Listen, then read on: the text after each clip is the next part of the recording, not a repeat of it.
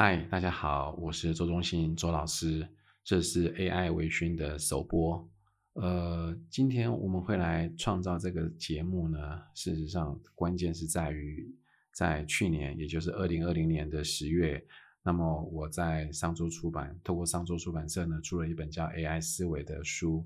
那这段期间呢，也许多读者给了一些很不错的回响。啊、事实上。呃，书里面谈的很多都是我个人在呃业界，特别是企业界或者是制造业、智慧制造相关的一些把 AI 用上去的案例，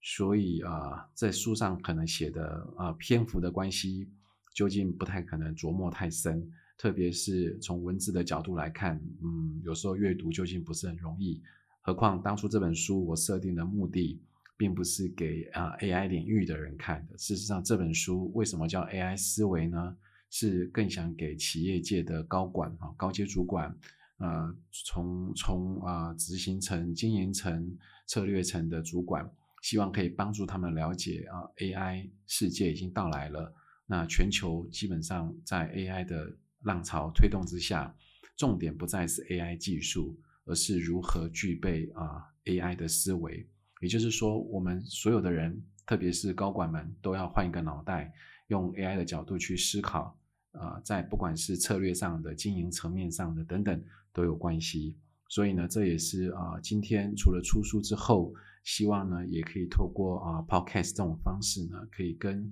呃相关的读者或者是啊旧与新知。来这边听听啊、呃、我的介绍，那希望在这样子的一个啊、呃、节目里面呢，可以帮助各位啊、呃、快速的把 AI 应用在您自己的工作领域上，这也是这一个节目成立的一个最重要的目的。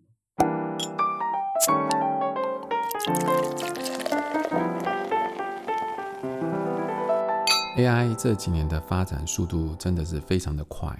而且，不管在各行各业、各个领域，都是产生足够的冲击了。那当然，呃，当我在撰写《AI 思维》这本书的时候呢，是看了这三四年来，呃，不管是从企业或者在一些应用上所面临的经验。那当然，在这本书上，我很强调的就是所谓的 AI Twin 啊，就是说我们可能将来会。每个人都可以有自己的 AI 孪生，不过这个 AI 孪生呢，是在虚拟世界里面，也就是在网络跟电脑里面。那这个 AI 孪生的出现，可能可以帮助我们是不只是呃面对工作的挑战，而是它甚至可以让我们具备更多以前所没有的能力。这种能力呢，就像是一个超人的能力。那不知道各位还记得不记得，在早期的一部电影叫做《骇客任务》里面，那当女主角在虚拟世界里面，她要学会开直升机的时候，她只要啊按一下，几乎不到五秒钟就学会了直升机的驾驶。那这个事实上就是我想象中的将来的 AI 孪生的概念。换句话说，每个人都可以有自己一个很强大的能力。而且这个能力呢，可以帮助你在过去所没有做得到的事情，突然让你具备这样的经验，或者是强大的能力了。所以在谈这本书的时候呢，我写了很多的案例。那当然，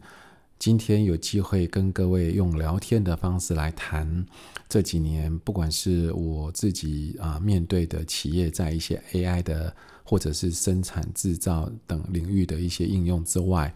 那我更想谈的就是，到底到底我们每个人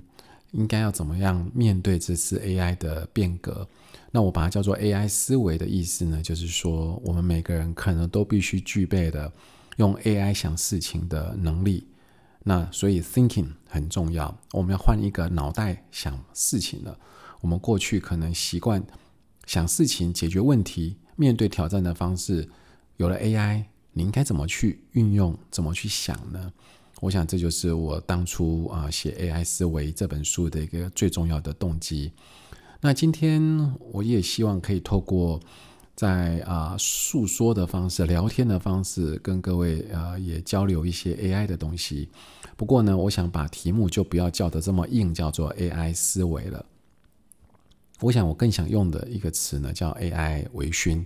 那微醺的意思是啊、基本上当然各位也知道，喝了酒可以呢就天马行空、天花乱坠的随便乱讲了。意思也就是说，在这样的一个这一这样的一个系列里面呢，当然可能我讲的东西就不够严谨，但是不严谨的好处，当然就可以更有创意、更有想法了。所以呢，呃，在各位将来有兴趣听我讲的这个系列里面呢，我决定就把它称为叫 AI 微醺，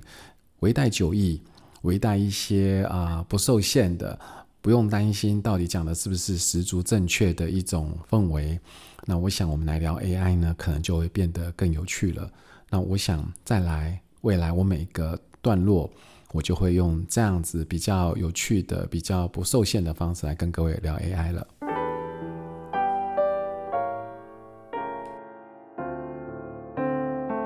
Bye.